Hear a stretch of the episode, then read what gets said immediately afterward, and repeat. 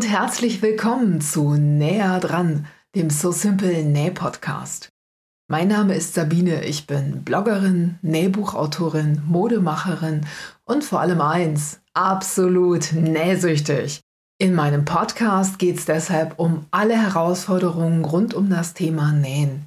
Egal ob Nähneurosen, Knopflochpanik oder Reißverschlussängste, gemeinsam meistern wir alle Hürden und erleben pure Näh-Happiness. Und das mit Episoden, die schon beim Zuhören gute Laune machen und ganz nebenbei eine ordentliche Portion Know-how im Gepäck haben. Viel Spaß beim Zuhören.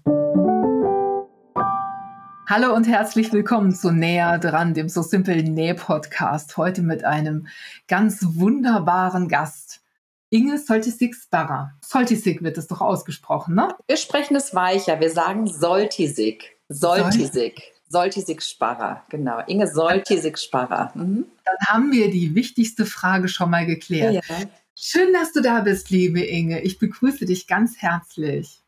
Ja, ich begrüße dich auch ganz herzlich, liebe Sabine, und freue mich auch total. Also es ist ja ein bisschen Promi-Alarm. Also ich habe hier schon so ein bisschen Glitzer gestreut und so nur, nur dir zu ehren. Ja, Inge, magst du dich vielleicht mal kurz vorstellen? Ja, gerne. Also mein Name ist Ige Soltisig-Sparrer. Ich bin Schneidermeisterin, Inhaberin eines eigenen Modeateliers und einer Nähakademie. Jetzt hast du ein bisschen untertrieben, oder? Also ich kenne dich oder ich folge dir schon sehr, sehr lange und wahrscheinlich viele unserer Hörer auch. Und was du jetzt gerade da betreibst, ist klassisches Understatement. Also du machst ja noch viel mehr. Und ich habe manchmal den Eindruck, irgendwie kriegt man das gar nicht alles zusammen, was du da alles tust. Also du gibst ja auch Nähkurse in ja, meinem ja. Lieblingsnähmaschinenhaus. Da schwärmen wir heute noch von einem Nähkurs, den du da mal gegeben hast. Ach, tatsächlich? Wo war das denn? In, Im Hamburger Nähmaschinenhaus. Ah, natürlich. Ja, das war auch genial. Mhm. ja, das stimmt. Ich gebe auch Nähkurse. Also ich sage aber in erster Linie da sogar Nähcoachings zu weil es sind keine Kurse, sondern ich coache da wirklich. Ich bin da in, quasi in meiner Funktion als Nähcoach im Einsatz. Und äh, dann äh, ist mir irgendwie aufgefallen, dass du ja auch Autorin bist. Ja, das stimmt. Ich habe verschiedene Bücher ähm, geschrieben. Unter anderem das hier das NGB, dann das Zuschneidebuch und weil es ja manchmal nicht reicht, das Wissen nur praktisch weiterzugeben, sondern viele möchten halt auch einfach später nochmal nachlesen oder sich Notizen am Rand einer Buchseite machen. Und deswegen finde ich die Kombination von, ja, von Bild, von Zeigen, aber auch von Nachlesen äh, zum Festigen der Kenntnisse einfach ganz, ganz wichtig.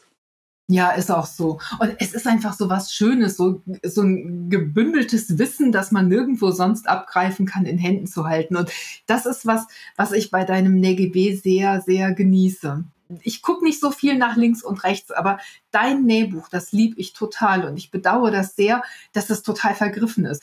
Wer das Glück haben sollte, so ein Buch, manchmal kriegt man es noch im stationären Handel, wenn noch was, was übrig ist. So ein Buch zu bekommen, der sollte sich das unbedingt unter den Nagel reißen. Da, das ist Inge pur. Ja, das ist richtig. Und danke, das freut mich, dass du da auch so begeistert von sprichst. Und vielleicht können wir da aber auch beide nochmal aktiv werden und nochmal anschubsen, ob das nicht nochmal aufgelegt werden könnte, weil die Nachfrage ist wirklich nach wie vor enorm dieses Nähwissen verändert sich ja auch nicht. Ne? Das bleibt ja kontinuierlich.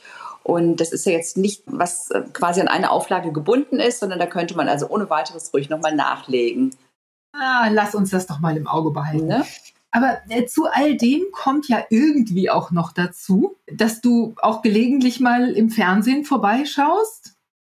Ja, das hat ja leider ein bisschen nachgelassen. Also du spielst ja jetzt sicherlich an auf die Sendung geschickt eingefädelt, wenn nicht am besten, mit Guido Maria Kretschmer. Das liegt ja jetzt tatsächlich schon leider fünf Jahre zurück.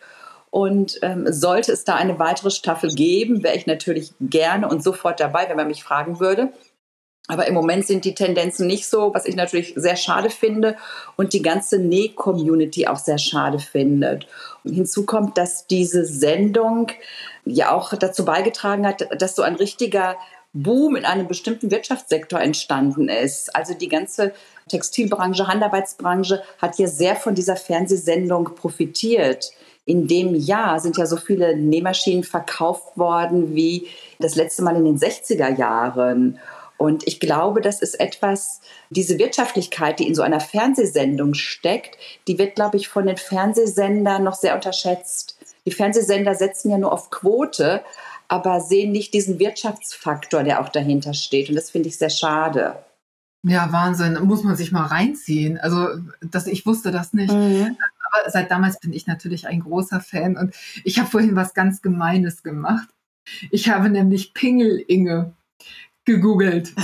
Und das erste, was man. was? Ja? ja, natürlich. Das erste, was man findet, wenn man Pingel-Inge eingibt, ist deine Website. Oh, dann funktioniert das ja schon mal. Ich fand es gleichzeitig süß und ein bisschen gemein. Ja, und genauso sehe ich es auch. Ich finde es auch in erster Linie erstmal total süß, weil es ist ja in der Fernsehsendung entstanden. Ich weiß noch genau, die Ella seinerzeit, ich glaube, es war die erste Staffel, der ist es einmal so rausgerutscht und seitdem habe ich im Grunde diesen Namen. Aber ich sehe das äh, als Kompliment weil pingelig zu sein heißt ja, da ist jemand ganz genau und akribisch und lässt keinen Fusch und keine Fehler zu. Ich fasse das eher als, als Kompliment auf und muss da selber drüber schmunzeln, wenn, wenn das so erwähnt wird. Ja. Ich finde die eine oder andere Genauigkeit, das ist was sehr, sehr Schönes und die bewahrt einen auch von dem einen oder anderen Nervenzusammenbruch. Ja, das ist richtig. Jetzt kommt bei mir natürlich auch hinzu, dass das Nähen ja, also nicht nur Berufung, sondern auch ein Beruf ist, mit dem ich ja mein Leben lang ähm, Geld verdienen äh, musste und auch ähm, die Arbeitsplätze meiner Mitarbeiter erhalten. Und die ähm, Kunden, die äh, Maßkunden letztendlich, die sich einkleiden lassen, die haben natürlich auch berechtigterweise einen sehr, sehr hohen Qualitätsanspruch. Und deswegen freue ich mich halt auch, dass ich diesen Qualitätsanspruch, das ist zumindest mein Ziel, halt auch in die Hobbyschneider-Szene multiplizieren kann. Und ich habe so das Gefühl, das äh, gelingt mir ganz gut, wenn ich mir so ansehe, was äh, die ganzen Nähbegeisterten dann auch so posten. Und wenn da drunter steht, ach, die Handknopflöcher oder das Futter habe ich von Hand einstaffiert, so wie Inge das immer macht. Und also dann finde ich das toll, weil dann denke ich, da, ah, oh, guck mal, es funktioniert das ist so schön, wenn Leute wirklich was mitnehmen, ne? Von dem, was man, äh, was man ja auch mit viel Herzblut nach außen gibt. Mhm. Wir könnten jetzt theoretisch, liebe Inge, ja. in unser von uns beiden geliebtes, also von dir ein bisschen mehr als von mir, Thema Bügeln einsteigen. Tun wir aber noch nicht, weil du ja. mir noch was ganz Entscheidendes vorenthalten hast. Also nicht nur mir, sondern auch unseren Hörern. Nämlich, dass du auch ganz aktiv bist im Blabla-Café. Also du moderierst da die Urlaubssendungen von Britta. Ja, das ist richtig. ja, und ich mache das auch sehr gerne. Ich liebe ja Präsentieren vor, vor Kameras. Also das, ich glaube auch, ich kann sagen, das liegt mir. Und da habe ich vielleicht auch beim, beim Fernsehen noch so den letzten Feinschliff bekommen oder viel gelernt und mir viel abgeguckt. Und ich weiß also wie, mittlerweile, wie man etwas in die Kamera halten muss, damit der Kameramann auch glücklich ist und weiß halt schon, wie lange muss ich es hinhalten, damit der Hörer auch oder der Zuschauer auch hinter zufrieden ist. Und das ist natürlich im Blabla-Café immer wieder eine ganz, ganz tolle Plattform. Und es steht auch jetzt wieder der nächste Termin an, 18.8. Und da geht es um das Thema Double-Face-Verarbeitung. Aber man kann sich ja alle Sendungen, die einmal im Blabla-Café aufgenommen worden sind, hier immer bei YouTube hinterher immer wieder ansehen. Und das ist auch eine tolle Möglichkeit, aus diesen Videos zu lernen. Ich finde es großartig, dass du das machst. Und vor allem finde ich es auch toll, dass jeder von euch Moderatoren ja so seinen eigenen Stil da mitbringen kann. Also Britta ist ja ein völlig anderer Typ als du, aber es funktioniert halt trotzdem total gut in dieser Sendung, ne? dass jeder so mhm. seins macht. Ja, das ist auch ganz wichtig, dass jeder das Seins macht, weil sonst hätten wir ja so einen Einheitsbrei und jeder von uns ist ja ein Unikat. Und auch das, was jeder von uns macht, ist ja auch ein Unikat. Und jeder hat ja andere Stärken und Schwächen und wenn sich jeder auf seine äh, Stärken konzentriert äh, und das äh, als Plattform nutzen kann, dieses Blabla-Café, um das zu zeigen, finde ich das also wirklich genial. Und ich liebe das halt auch, weil es live ist und weil man halt sofort so, ja, so nah dran am, an der Zielgruppe ist. Ne? Man ist ja sofort im Austausch, man kann Fragen stellen, man kann sofort darauf eingehen. Und was natürlich auch eine ganz, ganz äh, große Rolle spielt, ich finde, dass dieses ganze Team vom Blabla Café einfach unwahrscheinlich sympathisch ist. Also ich arbeite unwahrscheinlich gerne mit denen zusammen. Also das ist so ein, so ein Geben und Nehmen und ähm, wir verstehen uns da unwahrscheinlich gut. Und hinzu kommt ja auch noch, ich habe es ja vor der Haustür. Ich habe ja mein Atelier in Hagen und das Blabla Café ist ja in Dortmund. Das ist für mich also quasi ein Katzensprung und da ist der Aufwand dann halt auch immer so in Grenzen. Ja, stark. Also es steht für mich schon vollkommen fest, dass ich am 18.08. um 17.30 Uhr ist das, ne? Ja, genau. Dass ich am Rechner hänge und mir bei YouTube die Inge-Sendung von One angucke. Klasse. ah, dann winke ich dir zu. Mhm. Ja, ich, ich, werde dir was schreiben. Ja, Davon kannst du ausgehen. Ja, ich kann, das nur, ich kann das nur nicht immer so unmittelbar lesen, weil ich dann doch sehr konzentriert auf diesen dennoch sehr großen Bildschirm schauen muss. Ähm, ich muss mich dann halt einfach dann da auf die Regie verlassen, dass die dann halt einfach schauen, wann interessante Fragen kommen. Und weil die Zeit ist ja immer knapp. Man glaubt ja gar nicht, wie schnell so anderthalb Stunde rum ist. Und ich möchte natürlich so viel Wissen wie eben möglich da reinpacken, gerade weil meine Themen halt auch immer relativ anspruchsvoll und umfangreich sind. Und da möchte ich also immer ziemlich viel reinpacken. Ja, aber es ist ja so, dass das auch eine ganz interaktive Sendung ist. Ne? So ist es ja gedacht, dass Leute sich das bei YouTube angucken können, aber dass sie auch Fragen stellen können. Und ja, immer genau. wieder passiert das dann, dass dann auch ein Mitarbeiter, ich glaube, der Martin ist das, der dann ähm, die Fragen liest und durchgibt und dass man dann darüber spricht. Also es ist nicht einfach nur die Sendung zu konsumieren und Tipps abzugreifen, sondern man kann auch wirklich Fragen zum Thema stellen. Ja, und man kann auch was gewinnen. Das finde ich auch immer toll. Es gibt halt auch immer tolle Gewinne, ne? die dann auch live verlost werden in der Sendung. Sehr cool. Ja. ja, jetzt wissen wir, ich habe das Gefühl, wir wissen immer noch nicht alles, aber ich werde dich einfach nochmal einladen und werde da weiter bohren, denke ich. Ah, sicherlich. Du, da, diese Themenvielfalt hat ja überhaupt kein Ende. Wir haben ja heute auch einen bestimmten Schwerpunkt, aber du merkst schon, also äh, dieses Nähen verbindet enorm. Also man hat sofort so viel Gesprächsstoff. Das merke ich ja auch immer so bei meinen Nähcoachings, weil viele der Teilnehmer, die zu mir kommen, die kenne ich ja dann auch noch gar nicht persönlich. Und ich bin auch jedes Mal ein bisschen aufgeregt und denke mir, ha, hoffentlich passt die Gruppe auch und, und, und. Aber in Bruchteilen von, äh, von Minuten merkt man, Mensch, wir haben alle das gemeinsame Hobby und man hat sofort Gesprächsthemen und man guckt, was der andere anhat und wie hast du das genäht und wo ist der Stoff her und wie hast du das gemacht und man ist sofort im Thema und dann, ach mein Gott, da läuft einem die Zeit ja so davon, ne? Ja, das stimmt. Es ist aber auch ein verbindendes Thema und das äh, vielleicht liegt das daran, dass das so positiv ist. Also was ist am Nähen negativ? Da fällt mir nichts ein, außer die Momente. es gehört einfach dazu, wenn meine Nähmaschine spinnt und ich will sie dann eigentlich nur noch aus dem Fenster schmeißen. Das ist vielleicht, das ist ja nun mein ganz persönliches Ding. Aber normalerweise ist das einfach was Kreatives und was ganz Wunderbares. Ja. Und äh, unser heutiges Thema gehört ja irgendwie auch dazu. Also auch wenn, wenn es nicht jedermanns Lieblingsthema ist, irgendwie muss es sein. Es geht ums Bügeln. Genau. Und da habe ich gesehen, du verkaufst spezielles Bügelequipment auf deiner Website. Unter anderem, ja, das ist richtig. Erzähl doch mal, was man bei dir kaufen kann. Also das, es, es sah so aus, als könnte man das tatsächlich, als gäbe es das nur bei dir. Das ist so was Inge-spezifisches. Äh, das ist zum Teil auch so, Sabine, da gebe ich dir recht. Äh, das ist auch meine äh, Messlatte oder meine Zielsetzung, die ich habe. Dass ich, ich, so ich habe jetzt, sorry, aber ich habe gedacht, du hätt, würdest jetzt sowas sagen wie meine geheime Leidenschaft. Ach so, ja, ja. Da hast du natürlich recht. Aber es ist ja im Grunde nicht so geheim, weil ich mache ja aus dem, was ich tue und was ich einsetze, kein Geheimnis, äh, sondern ganz im Gegenteil. Ich gehe da ja sehr offen mit um, weil ich denke, da können dann halt auch ganz, ganz viele von profitieren. Und das sind ja zum Teil ganz, äh, auch ganz simple Dinge ich habe dir da ja auch so eine Liste zusammengestellt und ich war dann selbst überrascht, wie lang diese Liste geworden ist. Weil so im Tagesgeschehen haben wir das ja fast alles im Einsatz. Also immer wieder, das eine mehr, das eine weniger. Und da war ich selbst überrascht, äh, wie viele Utensilien da zusammenkommen. Und klar fängt das natürlich an mit einem äh, Bügeleisen und einem Dampferzeuger. Aber das ist ja das große Equipment. Und das kleine Equipment sind ja einfach dann der Bügelhandschuh oder das Holzlineal oder das krause Minzwasser oder Borstenbügeltücher. Das sind ja sicher auch, sicherlich alles so Begriffe, die man, ähm, die man noch nie gehört hat. Oder Kantenholz oder Holzlöffel da denkt man sich ja, Moment, bin ich hier im falschen Shop? Ne? Und, aber das, das sind halt alles so ganz Bügelbock, Bügelkissen, Ärmelbügelbrett, äh, Kerzenwachs, Bügelpappe zum Beispiel. Das denkt sich bestimmt auch der eine oder wie bitte, was soll ich denn mit einer Bügelpappe machen?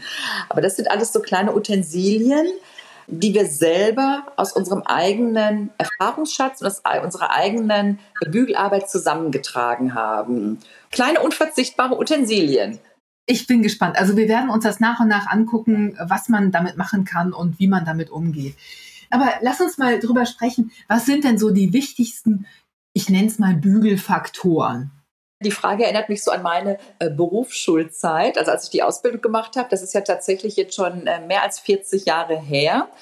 Und als ich die Ausbildung gemacht habe, ich glaube, es könnte sogar eine Prüfungsfrage gewesen sein. Äh, was sind die wichtigsten Bügelfaktoren? Weil Bügeln besteht ja nicht einfach nur so aus Bügeln, sondern einfach auch so aus dem Zusammenspiel von Wärme, Druck, Feuchtigkeit und Zeit. Also wenn diese vier Bügelfaktoren im Einklang sind, dann wird man auch ein hervorragendes Bügelergebnis erzielen.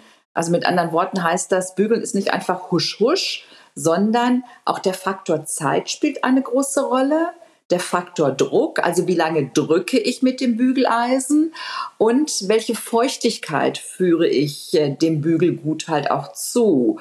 Und äh, Bügeln ist letztendlich eine Thematik, die halt auch sehr, sehr viel Tiefgang hat. Ja, ich merke das gerade schon. Also, wir sind jetzt gerade hier thematisch mit dem U-Boot unterwegs. Also, vielleicht kannst du mir mal ein Beispiel geben, wie bügelt man denn jetzt so eine ganz einfache Naht? Mhm. Ja, damit fange ich auch immer ganz gerne an. Also, du hast ja sicherlich auch schon mal äh, Futter genäht. Du nähst doch auch Sabine, ne? Machst du Scherze? Natürlich, ich habe einen Nähblog. Ich wollte jetzt nur mal gucken, ob du noch zuhörst. Ja, also.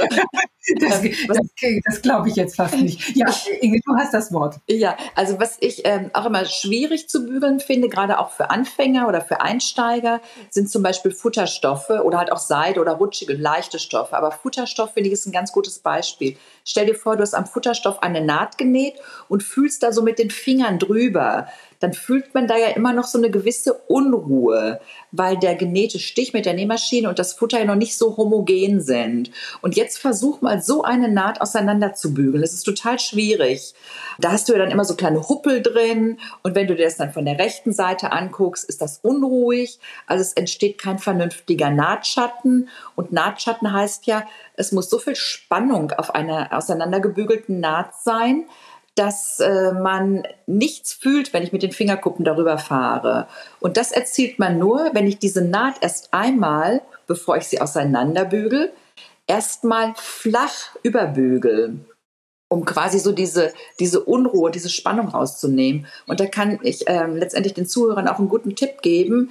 Probiert das einfach mal auf der Hälfte der Naht aus. Also das heißt, bügel mal die Hälfte der Naht erstmal von links über und die andere Hälfte lässt du so. Und wenn du dann quasi mit den Fingerkuppen darüber fühlst, dann merkst du auch schon den Unterschied. Und wenn du erstmal diese Nähspannung aus diesem äh, Stoff nimmst, also von links überbügeln und danach auseinanderbügeln, dann gelingt das wirklich hervorragend. Und was auch noch hinzukommt, das Bügeleisen arbeitet nicht von alleine. Also meine äh, Fingerkuppen leisten quasi immer die Vorarbeit. Die Fingerkuppen bügeln erst über die Naht. Also ich fühle erst mit den Fingerkuppen, lege die Naht schön auseinander und dann komme ich vorsichtig mit der Bügeleisenspitze und bügel dann die Naht auseinander. Und es muss sich also wirklich ruhig und, und nicht wellig anfühlen. Also das würde ich einfach mal testen. Es ist sehr simpel, aber ich finde, das ist schon der, der gelungene Bügeleinstieg. Also sich da auch einfach mal auf sein Gespür verlassen und mal mit dem Material praktisch auf Tuchfühlung gehen. Genau so, ja. Und da ist Futter, also Futter ist da wirklich ein ganz gutes Übungsmaterial, weil Futternähen relativ schwierig ist. Eben weil es so feinfädig ist und weil es auch relativ rutschig ist. Also gerade Futter, wenn, wenn du ein Futtertaft oder sowas verarbeitest, da zieht sich ja die Naht auch gerne schon mal ein bisschen zusammen und so. Ja. sich so ein bisschen, ne? Aber mhm. du, du nähst ja ganz viel so diese ganz klassischen Kleider, gefütterte Kleider, ja. gefütterte Futtermittel und sowas. Also ich glaube, dass du häufiger mit Futtertaft oder Futterstoffen in Verbindung oder in Berührung kommst. Mhm. Ich bin mehr so der Baumwoll-Batist Leinentyp. ja, aber das, äh, also alle Tipps, die ich oder der größte Teil der Tipps, die ich jetzt äh, hier im Grunde auch erzähle, kannst du natürlich auf alle anderen Stoffe übertragen. Also dieses immer erst einmal von der linken Seite flach über die Naht bügeln, das ist quasi so ein Grundgesetz des Nähens. Das mache ich äh, kontinuierlich bei allen Stoffen und nicht nur bei Nähten, sondern auch bei Abnähern. Also die nächste Regel, die darauf folgt, ist im Grunde wirklich, nach jedem Nähschritt folgt ein Bügelschritt.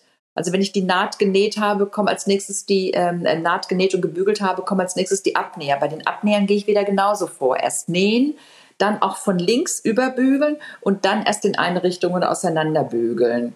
Dann werden die Schultern- und Seitennähte geschlossen, wieder genauso. Also es ist immer ein Wechselschritt von Nähen und Bügeln, permanent. Nee, deswegen bin ich äh, ganz überrascht, dass, dass ich auch oft gefragt werde, oder Moment, äh, ich habe überhaupt kein Bügeleisen. Also dass man Nähen ohne Bügeln kann nicht funktionieren. Das kann nur Basteln sein, aber kein Nähen. Also Nähen und Bügeln ist unverzichtbar. Ja, also ich kann ja eine Seitennaht gar nicht richtig schließen, wenn ich den Abnäher nicht ordentlich ausgebügelt habe. Also dann wird das wird ja immer zusammen. Ja, ja, ja. Und das trägt ja auch dazu bei, dass äh, ein Kleidungsstück hinter unruhig aussieht. Ne, man kann ja ähm, später an einem fertigen Kleidungsstück erkennen, ob von Anfang an ergebnisorientiert und exakt gearbeitet wurde. Du siehst das an einem fertigen Kleidungsstück ähm, an. Strahlt das Ruhe aus oder muss man da jetzt erst nochmal mit dem Bügeleisen dran und von Anfang bis Ende über jede genähte Naht bügeln? Jetzt muss ich dich mal fragen, jetzt wo, wo ich dich hier gerade vor der Funzel habe. Ich habe neulich mit Britta vom Blabla-Café äh, drüber diskutiert, wird das Abnäherdach nach oben oder nach unten genäht? Äh, ge, ge, gebügelt mhm. und in der Naht mitgefasst. Britta sagt nach oben, weil die Naht dann weniger zu sehen ist. Ich habe es ausprobiert, das stimmt. Und ja. sie kam dann mit dem Begriff Staubkante, weil der Staub dann. Oh Gott, oh Gott. Du muss es aber sehr staubig zugehen. Das habe ich mir auch gedacht. Vor allem, was, was passiert in meinem Hemd staubtechnisch? Also auch das ist mir ja. nicht so richtig klar. Also ich habe da aus meiner eigenen Arbeitserfahrung heraus eine andere Meinung zu. Also wir bügeln die Abnäher bei uns grundsätzlich nach unten. Ich kann das auch begründen, weil äh, gerade Brustabnäher zum Teil auch, je nach Brustumfang, einen relativ großen Inhalt haben. Und wenn du jetzt eine, eine Kundin hast, die einen relativ großen Brustabnäher hat und eine relativ kleine Armlochhöhe und du bügelst den Brustabnäher nach oben, dann hast du den Brustabnäher quasi schon im Armloch sitzen.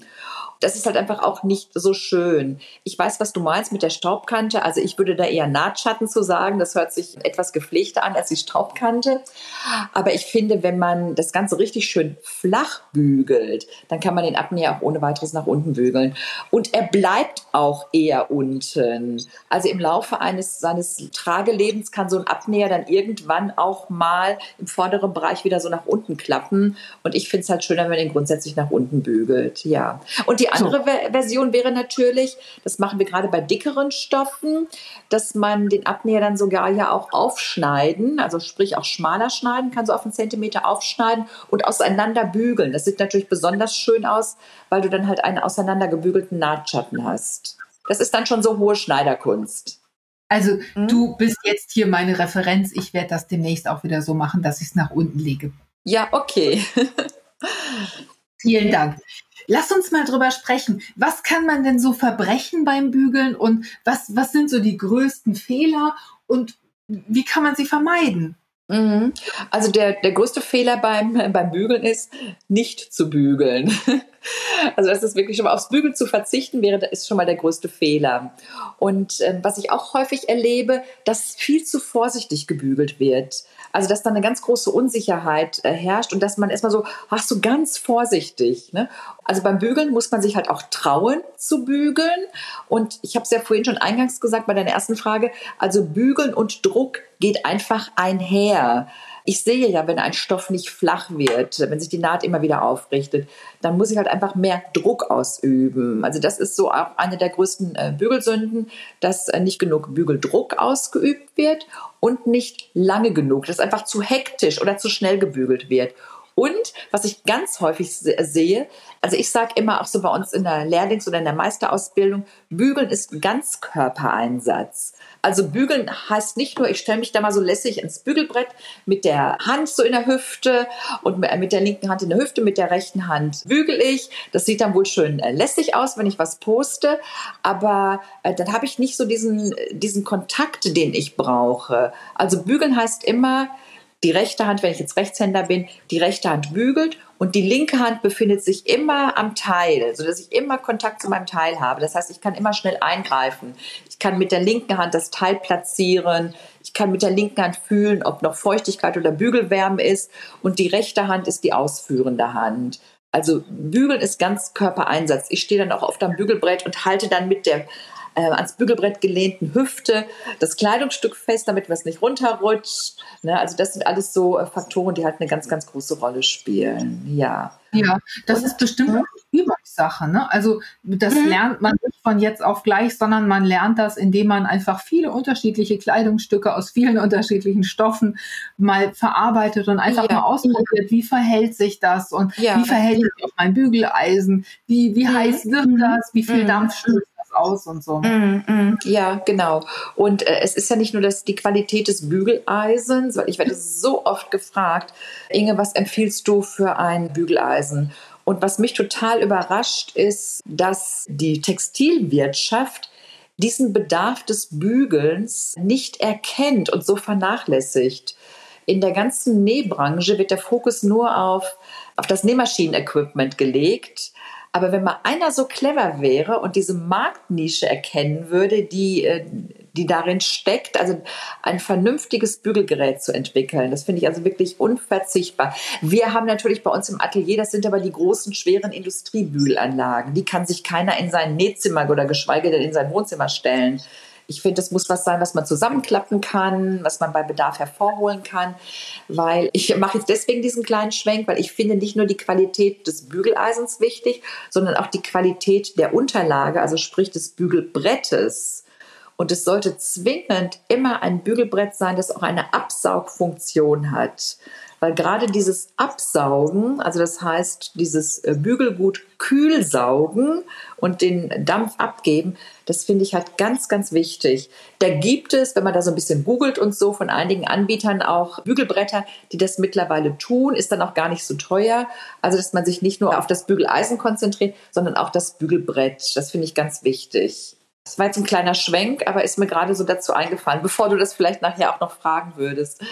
Finde ich, äh, finde mhm. ich mega interessant. Habe mhm. ich auch noch nie von gehört, von einem Bügelbrett mit Absauganrichtung. Gibt's also ich, nicht.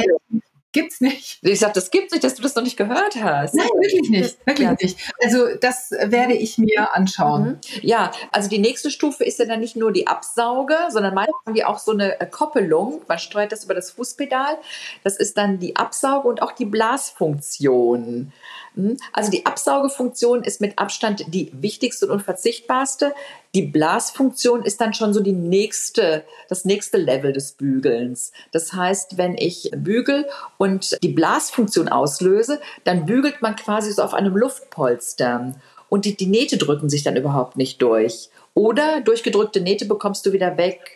Und gerade wenn du äh, quasi auch im nächsten Nählevel bist und anspruchsvollere Stoffe, also mit Strich, sprich Kaschmir nähst, äh, oder Stoffe mit Flor, dann ist diese Blasfunktion unverzichtbar, weil von unten Luft in das Bügelgut geblasen wird und der Dampf quasi so in schwebendem Zustand über das Material gleitet. Also das ist mhm. ganz, ganz toll. Da erzielst du super Bügelergebnisse mit. Ah, ich meine, das kennen wir ja alle, wenn wir schon mal eine Bluse oder ein Oberteil aus, einem, mhm. aus einer Webware genäht haben, haben die Stoffkanten äh, schön versäubert und äh, nach rechts und links gebügelt und ordentlich drüber. Und dann drückt sich äh, diese Nahtzugabe, die versäubert ist und mhm. die ja ein bisschen dicker ja. ist und substanzieller als, als der Reststoff, die drückt sich einfach dadurch. Und das wieder wegzukriegen, das ist eine Aufgabe. Ja, ja, das geht mit dieser Blasfunktion. Ne? Aber vieles verträgt sich dann auch hinterher. Wenn sich das jetzt erst noch ein bisschen durchdrückt, ich sage ja immer, äh, wenn ihr fertig seid mit eurem genähten Modell, lasst das über Nacht einfach erstmal so auf der Schneiderpuppe oder auf dem Kleiderbügel ausruhen und guckt euch das am anderen Tag nochmal an. Also dann sieht man das auch nochmal mit anderen Augen und vieles hängt sich dann auch einfach aus. Ne? Mhm. Das wäre jetzt auch meine Frage gewesen, ob du dazu einen, einen Profi-Tipp hast. Aber den nehmen wir uns auf jeden Fall schon mal mit. Also was einfach mal hängen lassen nach dem Bügeln, ja. vielleicht noch mal ausbürsten oder so und einfach mal gucken, wie, wie sich die Nähte dann am nächsten Tag mhm. verhalten mhm. haben, wenn das ganze Teil, wenn der Dampf raus ist, es ist ein bisschen getrocknet, die Nähte haben sich gesetzt ja. es hat dann so seine endgültige Form. Ja, also auch so ein Kleidungsstück braucht Ruhe. Ne, also einfach mal dann auch ruhen lassen.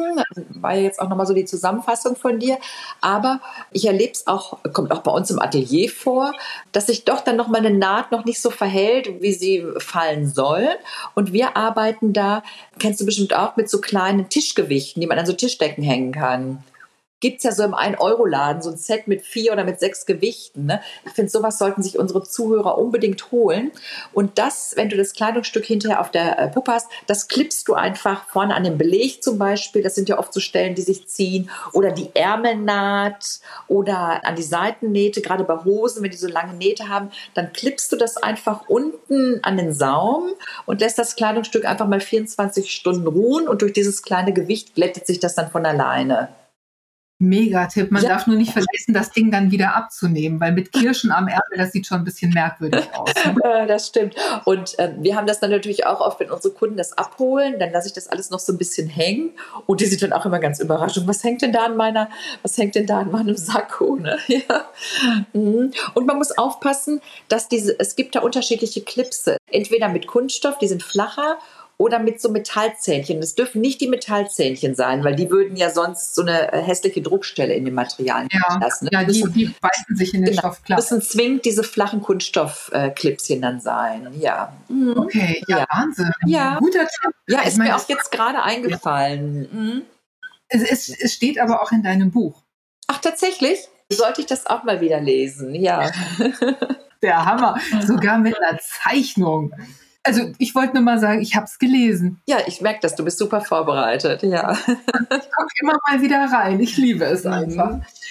Ja, also gibt's gibt's noch weitere Bügelsünden, die man so begehen kann oder war das so im groben das? Mhm. Und wir können uns mal angucken, wie Stoffe vielleicht vor dem Vernähen vorbereitet werden sollen. Ah ja, stimmt, das ist eine ganz ganz wichtige Frage. Mhm.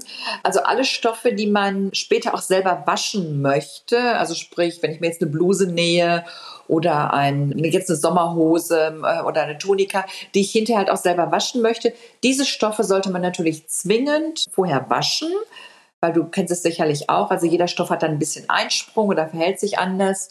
Und wenn ich die Stoffe nicht selber waschen kann, dann sollte man sie aber unbedingt abbügeln. Also jeder Stoff sollte vor dem Zuschneiden abgebügelt werden. Und gerade Stoffe, die einen hohen Viskoseanteil haben, die krumpfen dann auch sehr.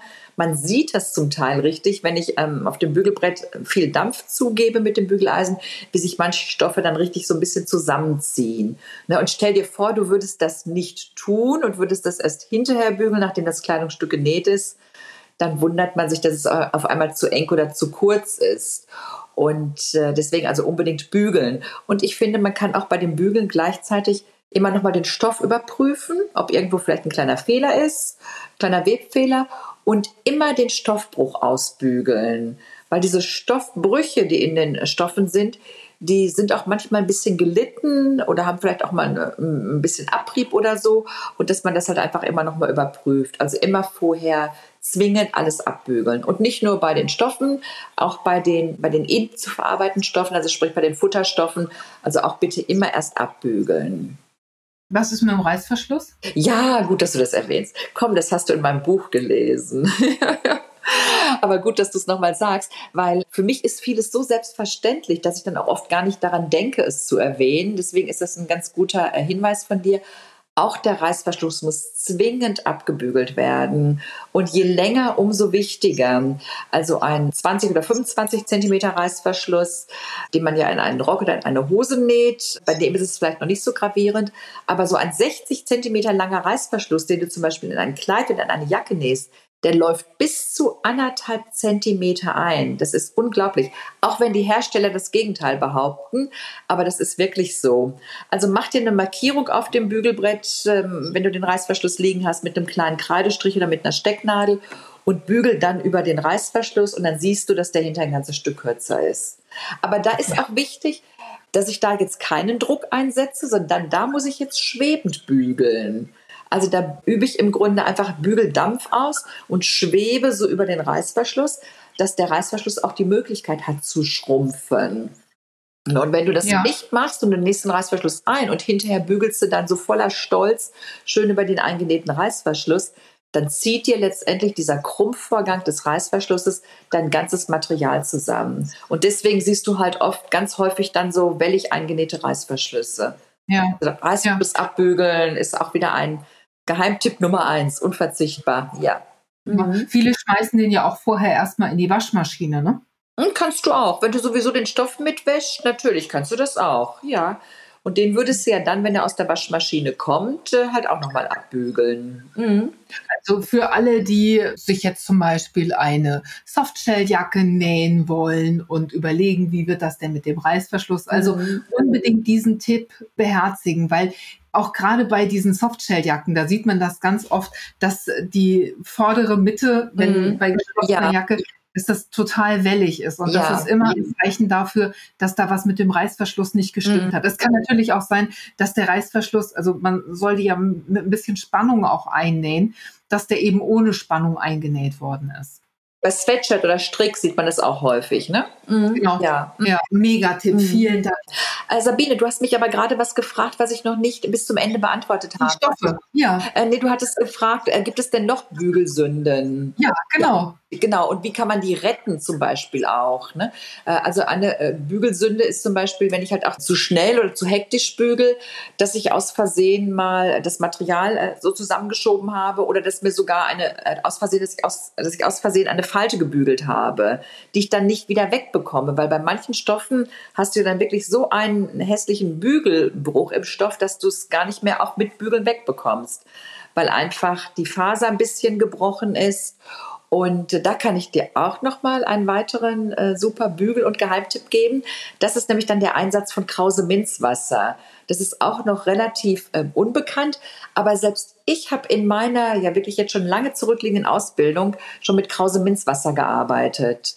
Dieses Krause Minze ist ein Extrakt der Pfefferminze, ist also ein reines Naturprodukt und riecht auch richtig toll. Also da kann man richtig schön mal so dran, dran schnüffeln, wenn man diese Flasche aufschraubt. Das riecht ganz erfrischend, äh, Pfefferminzextrakt. Und dieser Pfefferminzextrakt hat quellende Eigenschaften.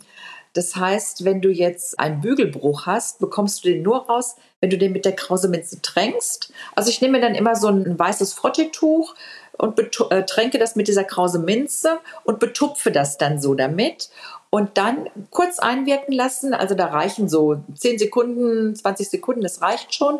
Und dann mit dem Bügeleisen drüber gehen und dann siehst du nichts mehr. Und das funktioniert bei Seide, bei Leinen, also vorrangig bei Naturmaterialien, bei Wolle, ganz wunderbar. Und es funktioniert auch, wenn du zum Beispiel mal so eine Dehnungsfuge erweiterst, also sprich ein Kleidungsstück weitermachst oder irgendwo Nadelstiche sichtbar hast, wenn du getrennt, etwas getrennt hast dann rubbeln wir ja immer alle so mit dem Fingernagel. Ne? Das tut dem Stoff aber häufig nicht so gut. Und da wirkt Krause Minze wirklich Wunder. Und so eine Flasche so mit 250 Millilitern, da kommst du locker ein ganzes Jahr aus. Also wirklich ganz, ganz toll. Oder wenn du mal ein Oberhemd zu fest geschleudert hast oder eine Tischdecke oder so, ne? wenn da diese Knicke drin sind, die du trotz Bügeln nicht wegbekommst. Also einfach dann mit diesem Krause Minze ein bisschen besprühen. Das wird super glatt. Also es macht richtig Freude, damit zu arbeiten. Das hört man dir an, dass dir das Freude macht. Aber was ist mit Weißbruch? Also manchmal schreiben mir Leute, ich habe mir einen Jeansstoff gekauft, will mir eine Hose nähen oder Canvas, kommt jetzt aus der Waschmaschine, ist getrocknet und da sind überall so weiße Striemen. Wirkt da dieses krause Minzewasser auch? Nein, also diese Brüche würden natürlich schon rausgehen, die würden flacher, die sind dann nicht mehr so erhaben, aber diese Auswaschung an sich, die bleibt, weil ja da letztendlich die Farbe verschwunden ist. Ne, das, das kannst du nicht mehr rückgängig machen. Also außer okay. einfach keine Jeansstoffe verarbeiten. Wäre jetzt das mein Tipp. Ich bin, ja nicht, nicht so. ich bin ja nicht so ein Jeans-Fan. Nein, nein, gar nicht. Also das ist mir halt einfach ein, zu sehr ein, ein Massen- und Konsumartikel.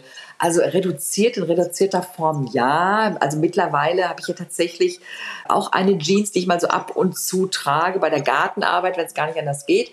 Aber äh, ansonsten mag ich ja nicht so Jeans. Und Jeans mit Löchern schon gar nicht. ich, ich tue jetzt einfach mal so, als hätte ich eine Jeans ohne Löcher an. Ja. Aber ich finde, du, du hast halt auch total die Figur und, und so das, den Style, um tolle Kleider, um maßgeschneiderte Kleider zu tragen. Danke. Ich bin, glaube ich, einfach ein, ein, völlig anderer Typ. Also ich bin das, was, was Tasso von Burda manchmal als Schlumper-Wumper betrachtet oder bezeichnet. also ich trage halt gerne auch Oversize. Ja. Für mich ganz wohl drin. Ja, aber das ist ja gar nicht das Thema. Also vor dem Zuschnittbügeln, was mir vorhin so im Gedächtnis geblieben ist und was ich wirklich bemerkenswert fand, war so dieser, diese Info, traue nicht dem Stoffbruch.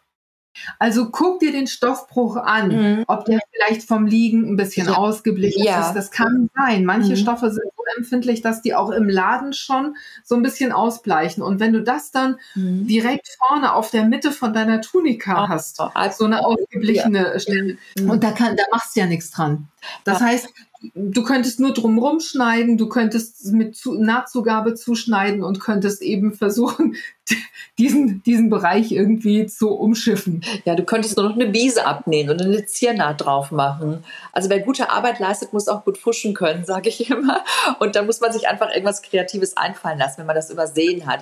Aber besser ist, man achtet vorher drauf und man kann ja den Stoffbruch einfach verschieben, ne? indem ich ja. den Stoff quasi halbiere, den Stoffbruch auf die Mitte lege und die Webekanten dann so lege, dass sie sich berühren. Also das ist ja ähm, ohne weiteres möglich. Gehe ich aber auch in meinem Buch Der perfekte Zuschnitt drauf ein.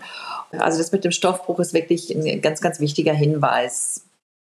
Wie bügelt man denn so besonders schwierige Materialien? Du hast vorhin schon ein bisschen was angesprochen, Kaschmir und so. Also viele von uns gucken ja einfach auch so ein bisschen aufs Budget. Also ich selber habe auch noch nicht mit Kaschmir gearbeitet. Mhm. Ich glaube, edelste war gewaltfreie Seide, mit der ich mal gearbeitet habe. Liebe ich nach wie vor. Dieses Shirt, das ich mir daraus genäht habe, ja. das feiere ich immer. Aber was ist mit solchen Stoffen? Also ja. worauf muss ich da achten? Oder mhm. sagen wir mal Niki, das ist ja jetzt nicht so kostenintensiv. Mhm. Ja. Oder Cord. Mhm. Auch Cord. Ja. Ne? Achten. Mhm. Ah, ich glaube, ich weiß, auf was du äh, hinaus willst, weil äh, alle Stoffe, die du jetzt ähm, aufgezählt hast, sind ja Stoffe, die einen Strich haben. Also ein Strich äh, oder auch Lauf heißt ja, der Stoff hat eine äh, Oberfläche, die in eine Richtung läuft. Und man fühlt das ja auch, wenn ich den Stoff quasi streiche, dann streicht sich der Flor in eine Richtung, also nach, zum Beispiel nach unten. Äh, das ist bei, bei Kaschmir so, bei, bei Niki, bei Cord, bei Samt zum Beispiel auch und auch bei Plüsch, bei all diesen Stoffen. Und äh, bei manchen Stoffen sieht man den Flor ja kaum. Deswegen empfehle ich immer, dass man so eine äh, Bügelbürste nimmt oder Samtbügelbürste. Das ist ja so eine Bürste, die hat Flor. Und damit kann ich also ganz toll den, die Richtung des Stoffes feststellen. Also wenn ich mit der Bürste in den Stoff bürste, dann äh, fließt er letztendlich mit dem Stoff oder er verhakt sich mit dem Stoff. Und wenn er sich verhakt, dann ist die Richtung letztendlich falsch. Also so kann ich feststellen, ob ein Stoff Lauf oder Flor hat. Und gerade Kaschmirstoffe, die haben ja zum Teil auch relativ viel Flor. Und wenn ich da ein einziges Mal das Bügeleisen zu fest draufgesetzt habe, dann ist er einfach im wahrsten Sinne des Wortes platt und man sieht das. Und das ist dann auch ganz schwer äh, wieder wegzubügeln. Und dem kann man aber vorbeugen. Es gibt halt diese, ich habe es eingangs schon erwähnt, diese Borstenbügeltücher, das hört sich so lustig an, aber das sind wirklich ganz flexible Bügeltücher, die Borsten haben, ganz kleine Borsten. Die sind so ähm, ein Millimeter lang, aber die tragen halt dazu bei, dass ich diese Stoffe mit Flor genau auf diese Borstenseite legen kann. Und dann kann ich richtig schön mit Druck bügeln ohne dass das Bügeleisen einen Schaden anrichtet und eine, eine Druck- oder Abdruckspur in dem Material hinterlässt. Und so eine Bügeldecke brauche ich, wenn ich zum Beispiel auch Nähte auseinanderbügel oder Abnäher oder auch für alle Kleinteile. Und äh, dieser Floor oder diese Häkchen der Bügeldecke bilden letztendlich so ein kleines Luftpolster. Und äh, damit kann ich halt auch Stoffe mit Flor ganz wunderbar bügeln. Und diese Bügel, Borstenbügeldecken, die sind im Grunde unkaputtbar. Also du kriegst sie nicht kaputt. Also wir haben unsere Bügeldecke bestimmt schon 30 Jahre und die kannst du in die Waschmaschine schmeißen, wenn die irgendwann mal äh, aufgefrischt werden muss. Und die ist wunderbar formbar. Also das sind doch immer so Tipps, äh, ähm, alles, was wir jetzt erwähnen. Man muss ja jetzt nicht sofort morgen losrennen und sich das alles kaufen. Ich finde gerade beim Hobby Nähen kann man sich das immer wunderbar auch alles auch schenken lassen zu Weihnachten oder zum Geburtstag. Das sind immer alles super Gelegenheiten um so sein Equipment in dem Hobbybereich ähm, aufzustocken. So eine, so eine Borstendecke, die kann ich dann wahrscheinlich auch für andere Sachen nehmen. Also die, damit kann ich auch mal ein Jersey oder ein, irgendeinen anderen Stoff. Stoff äh, nur Stoffe, die, nein, nur Stoffe, die Flor haben. Ah, okay. Sonst wäre es ja kontraproduktiv. Wenn du jetzt zum Beispiel ein Jersey oder äh, eine Seide da drauflegen würdest, dann würden sich diese kleinen Häkchen ja in das Material drücken. Also das wäre ah. kontraproduktiv. Also das nicht. Ne? Also wirklich nur für Stoffe, äh, Stoffe mit Flor, also die eine gewisse Dichte haben. Ne? Also Stoffe mit Flor, also das ist wie gesagt Kaschmir, Niki, Samt, Kord. Ne? Also alle Stoffe, die, die letztendlich so eine bewegte Oberfläche haben, wenn ich mit den Fingerkuppen ne, diesen Strich so hin und her rubbeln kann. Ja, mhm. du sag mal, wo wir gerade drüber sprechen, Kord, ja. Zuschnitt. Ja. Ich, ja. ich habe gelernt, man schneidet Kord mit so zu, dass, ja. dass das so rubbeln nach unten geht. Also wenn ich nach unten streiche, dass ich dann Widerstand habe, weil die Farbe dann oder das Material dann am schönsten aussieht. Ja, genau. Mhm. Mhm. Ich habe, äh, ich war neulich in der Stadt unterwegs und habe Korthosen mir angeguckt, ja. nicht um ja. zu kaufen, sondern ja. um das zu checken und habe da festgestellt, die sind andersrum. Ja. Da ist, ist es mhm. nach unten zum Saum hin streiche glatt. Ja, da gehen die Meinungen auch auseinander und ich gebe zu, auch wir bei uns im Atelier machen es auch immer so ein bisschen ähm, situations- und wunschabhängig. Also du sprichst da ja von dem Lauf und das trifft sowohl bei Cord als auch bei Samt oder auch bei Niki zu. Also wenn ich die mit Strich, mit Flor nach unten zuschneide, dann wirken die heller in der Farbe. Also die kriegen dann so einen leicht satänigen, silbrigen, sag ich mal, ähm, Glanz. Und was auch hinzukommt, sie sind äh, dadurch empfindlicher. Also du siehst in der Oberfläche dann mehr diese Sitzspuren, gerade bei Kord zum Beispiel, diese Brüche oder wenn du beim Hochziehen mal mit den Fingernägeln so ein bisschen da reingreifst, das würdest du dann so, sofort sehen. Und deswegen ist so die Verarbeitungsempfehlung, dass man diese Stoffe mit Lauf nach oben zuschneidet, dann sind sie satt und dunkel in der Farbe und viel farbintensiver und verzeihen halt auch viel mehr. Das ist der Vorteil. Aber ich finde, es fühlt sich zum Teil ganz komisch an. Stell dir vor, du hast jetzt einen Samtbläser und man fasst ja selber dann auch mal so an diese Stellen. Und wenn der Flor dann so nach oben läuft, also ich mag das auch nicht unbedingt so. Also bestimmte ähm, Stoffe schneiden wir dann auch mit Flor nach unten zu. Also da empfehle ich aber immer, haltet euch den Stoff an, stellt euch damit vor den Spiegel und guckt einfach mal, wie die Farbe aussieht. Ich mache das dann immer so, an der linken Seite mache ich Flor nach unten, an der rechten Seite mache ich den Flor nach oben, leg mir das so um den Hals. Und dann siehst du wirklich am besten diesen Unterschied. Und da einfach dann die Entscheidung fällen, welche Seite gefällt dir besser. Ne? Und die dunkle Seite mit Flor nach oben verzeiht halt einfach mehr. Die mit Flor nach unten verzeiht nicht so viel. Also das ist halt alles relativ offensichtlich. Es gibt da nicht unbedingt ein, ein, ein richtig und ein falsch, außer man schneidet eine Seite rauf und eine runter zu. Das wäre natürlich fatal. Du darfst natürlich bei einer Jacke nicht den Flor nach unten schneiden und die, beim Ärmel den Flor nach äh, oben. Das wäre natürlich ganz fatal. Das würde man äh, wirklich sehen. Also das, ja, mega. Ja. ja. Ja, wir gehen jetzt schon ganz schön in die Tiefe. Ja, ja. ja. Aber ich glaube, das ist genau richtig. Mhm. Also immer nur so am, am an der Oberfläche schippern, das ist irgendwie auch nicht so. Ich glaube, dass die Leute, die uns zuhören, genau das auch wollen, dass sie, dass sie wirklich was mitnehmen wollen. Ja. Hoffentlich. Wird uns natürlich auch immer geschrieben in den Kommentaren. Schreibt mir irgendjemand, ich habe ganz viel mitgenommen, das wusste ich noch gar nicht. Oder das habe ich vor 30 Jahren mal gehört und wie mm. toll, dass ihr jetzt drüber gesprochen habt. Und jetzt weiß ich endlich, warum das so ist. Und von daher finde ich es ganz gut, wenn wir eben nicht nur sagen, mach das am besten so und so, sondern auch erklären, warum sollte man das so machen. Weil wenn man einen Grund hat, wenn man sich das herleiten kann, dann ist man viel eher bereit, auch mal Dinge richtig zu machen oder auszuprobieren. Mhm. Und mal zu gucken, sind die für einen selber auch richtig. Das ja. ist ja auch immer ein Ding. Ne? Mhm. Und man entwickelt ja auch ein ganz anderes Verständnis. Ne? Also so finde ich, erfolgreich sein kommt ja nur vom Tun. Man muss es einfach ausprobieren und entwickelt dann ein anderes Verständnis und auch eine andere, äh, ein anderes Bedürfnis, eine andere Fähigkeit. Weil äh, jeder hat ja auch so eine, ähm, ja, so den Wunsch nach Weiterentwicklung, auch in seinem Hobby. Ich finde, ähm, das sage ich auch meinen Nähfreundinnen und Freunden immer, auch wenn ihr damit kein Geld verdienen müsst, müsst ihr aber dennoch auch so eine gewisse Wirtschaftlichkeit in eurem Arbeit haben und auch so eine Erfolgsorientierung. Ne? Nicht so nach dem Motto, ach, wenn es nichts wird, dann haust du in die Tonne. Ne? Nein, nein. Also ich, jedes Stück sollte schon nach Möglichkeit ein Lieblingsstück werden. Ja, natürlich. Also ich meine, wir sprechen hier ja von Werten, wir sprechen von Rohstoffen und einfach irgendwas vergeigen und dann in die Tonne kloppen. Es gibt Sachen, da, die, die sind einfach nicht mehr zu retten. Sowas passiert schon mal. Bei mir passiert das, wenn ich, äh, wenn ich mir Probestücke aus äh, alter Bettwäsche oder sonst irgendwas nähe oder aus Nesselstoff oder so. Die trage ich nicht immer, aber manchmal färbe ich mir die und trage die auch, wenn die was geworden sind. Ach, tatsächlich. Aber, ja. ja. Ja, logisch. Und wenn ich die, wenn ich, wenn ich die nur wie du im Garten trage. Ja, so. ja, ja. Sag mal, Inge, wie ist das mit, mit anderen Spezialmaterialien? Leder zum Beispiel. Kann man Leder bügeln? Ja, da würde ich zumindest auch immer einen Bügeltipp empfehlen.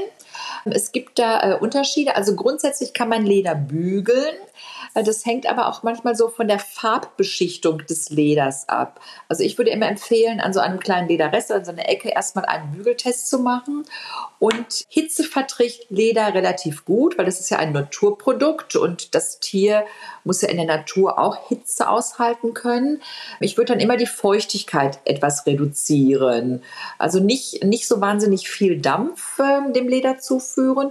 Und Nappa-Leder und Velour verhält sich auch nochmal anders. Also bei Velour dunkeln die Stellen dann, wenn es zu viel Hitze bekommen hat, nach und hellen nicht unbedingt wieder auf. Also das müsste man einfach mal aus, ausprobieren. Also immer einen Bügeltipp machen.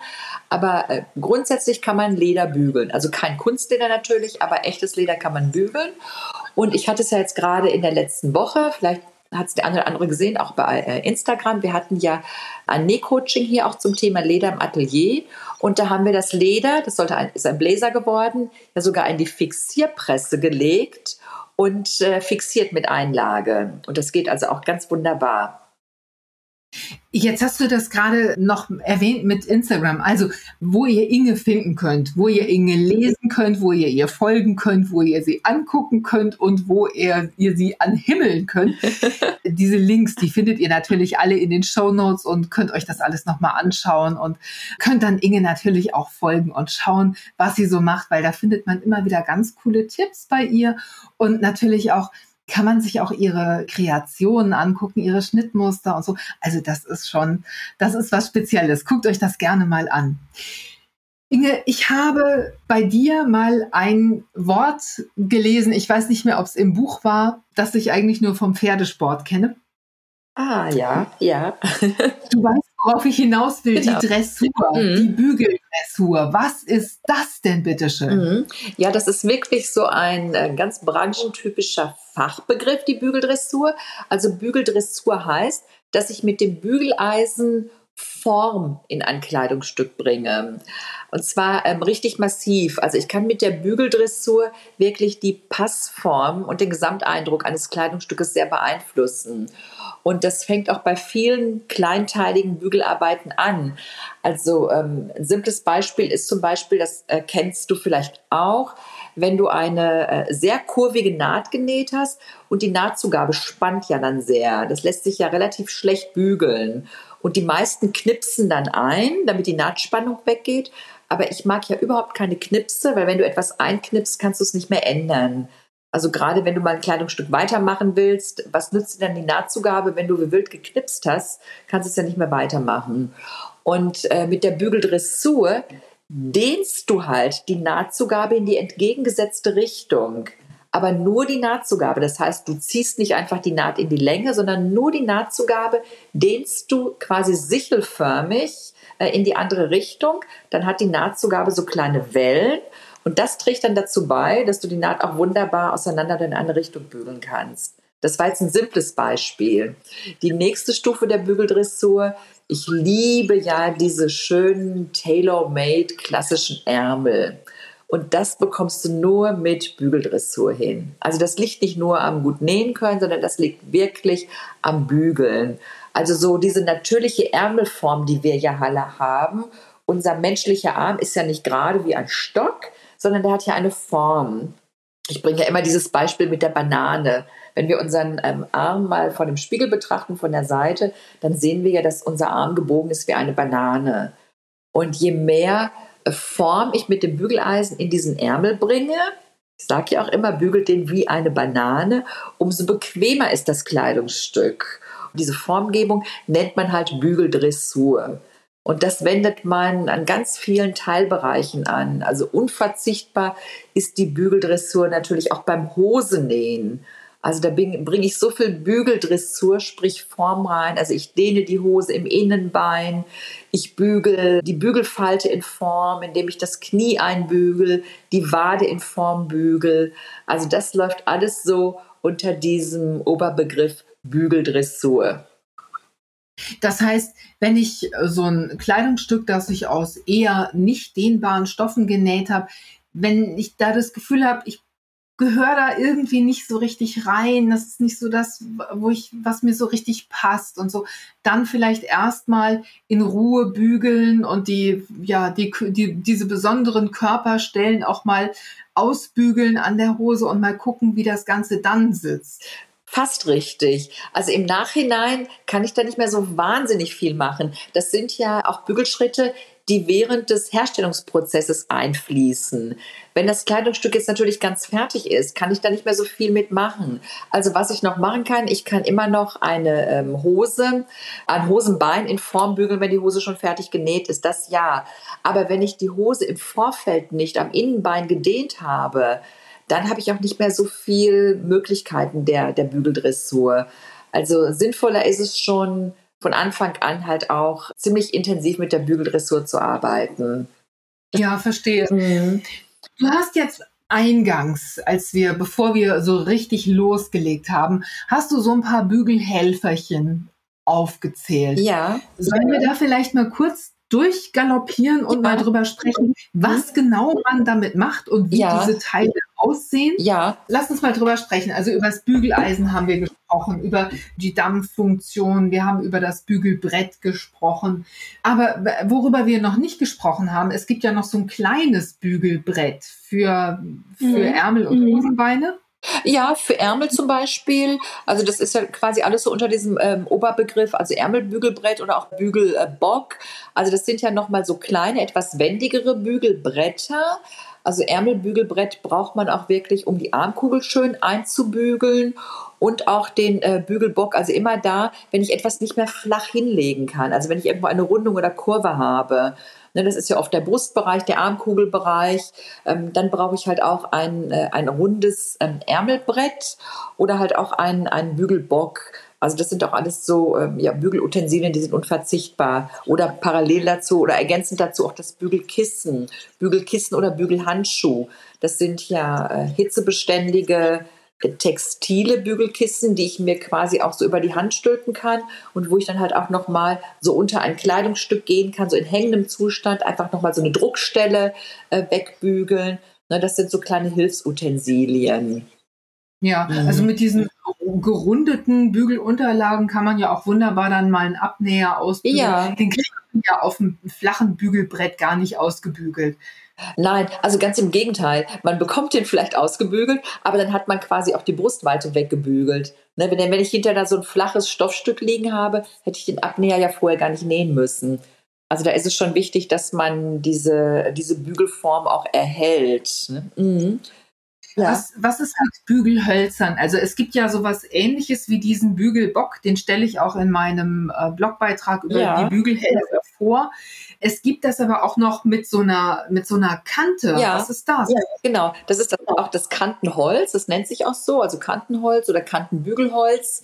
Äh, das hat letztendlich unterschiedliche äh, Spitzen oder unterschiedliche Auflageflächen. Da kann ich zum Beispiel ähm, kleine Nähte vor dem Wänden bügeln. Also sprich bei einem Kragen oder bei einer Taschenklappe äh, kann ich halt immer vorher die Naht auseinanderbügeln. Also man bügelt erst auseinander und dann bügelt man den Bruch wenn man äh, quasi so diese kleine Naht genäht hat, nicht sofort wenden und von rechts bügeln, sondern immer erst auseinanderbügeln und vor allen Dingen auch bis in die Spitze bügeln. Und das kann man letztendlich nur mit so einem Kantenholz. Das hat ja so eine schöne feine Spitze und dann kann ich diese Nähte erst schön auseinanderbügeln und dann wenden und mit einem Schneiderfriemen schön die Ecken rausholen und dann halt flach bügeln.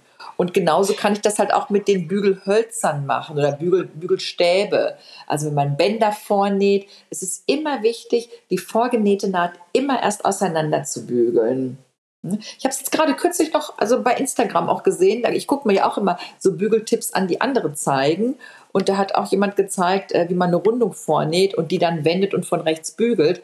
Und da, äh, ich war natürlich mit dem Ergebnis nicht zufrieden, weil das sah hinterher gar nicht mehr aus wie eine Rundung, sondern ich habe da viel zu viele Ecken gesehen. Und wenn man das aber vorher auseinanderbügelt, zum Beispiel auf so einem gerundeten Kantenholz, dann lässt sich das viel leichter wenden und äh, von rechts flach bügeln.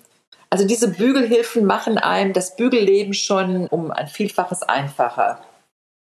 Kann man denn auch Sachen verwenden, die man sowieso zu Hause hat, ohne dass man jetzt erst was kaufen muss? Ja, das ist ja zum Beispiel mein so über alles geliebter Kochlöffel.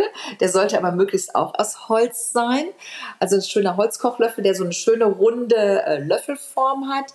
Da kann man dann einmal diese Löffelform äh, verwenden um auch von links äh, Druckstellen wegzubügeln. Und ich nehme das aber halt auch sehr gerne, um so einen Kragen, wenn man den auf der Schneiderpuppe hat, hier oben so im Halsbereich noch so richtig schön rund zu bügeln. Also immer dann, wenn ich Dampf geben muss, aber meinen Finger nicht dahin halten kann, weil ich den ja sonst verbrennen würde. Ne, da kann ich dann halt diesen Holzlöffel hinhalten und kann dann halt nochmal schön äh, dem Kragen nochmal so eine schöne ähm, runde Rollweite äh, geben. Stark, ja. Ich habe so ein äh, schönes geerbtes Holzlineal, ein unlackiertes. Kann ich damit eigentlich auch was machen? Ja, natürlich. Das kannst du ganz toll. Zum Beispiel auch wenn du so Schleifen oder Bänder vornähst, das kannst du oder Gürtel. Ne, das kannst du dann in dieses Band reinlegen, die Naht auseinanderbügeln und das geht sogar bei äh, Holz also wirklich sehr gut, weil ein Kunststofflineal, die verformen sich relativ schnell und ähm, ja, fangen dann auch irgendwann an zu schmelzen. Ja. Mhm. Ja, und das möchte, das möchte man ja nicht. Ich habe in den USA gesehen, da gibt es so ähm, Bügelwässerchen. Annie's Best oder sowas. Ist sowas ein, ein, guter Tipp? Also Krause Minzewasser ist das eine. Braucht man auch so ein Bügelwasser? Hm, was soll es denn sein? Trinkt man das beim Bügeln? ich meine, Je nachdem, was du bügelst, ist es vielleicht gar nicht schlecht, so ein, zwei Promille zu haben.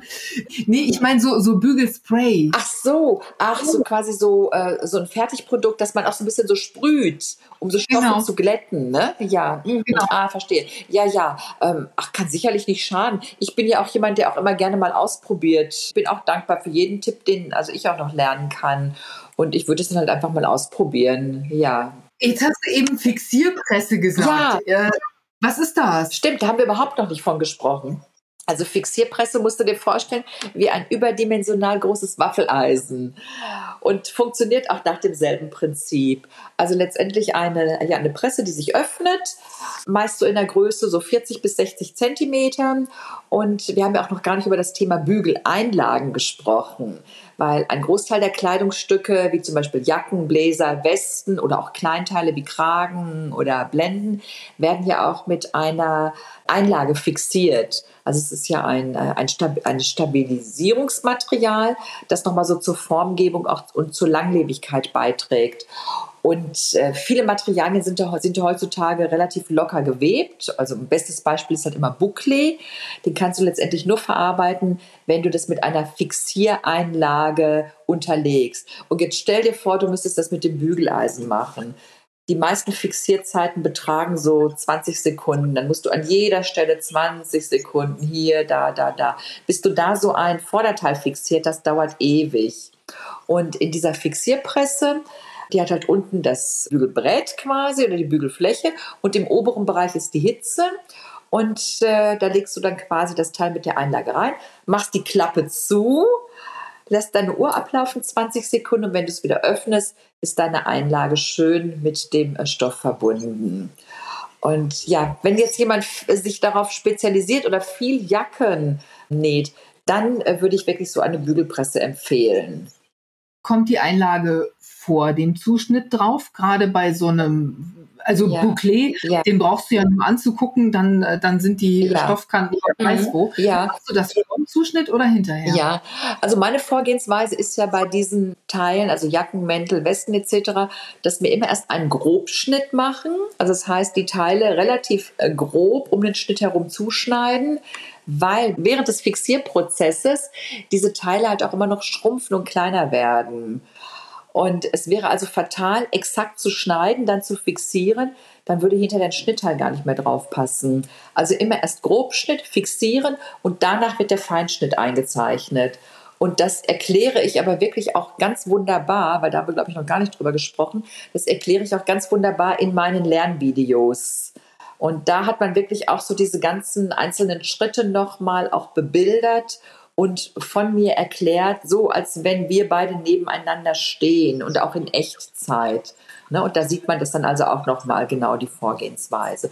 Und diese Fixierpressen übrigens, hm, die gibt es auch als Haushaltsfixierpresse. Man soll da angeblich wunderbar Trockentücher mit bügeln können etc. Ist aber totaler Quatsch. Aber da kann man sich die also günstig kaufen. Also selbst auch gebraucht bei eBay, die kosten dann unter 100 Euro, kann man zusammenklappen und seitlich wegstellen, wenn man die nicht braucht.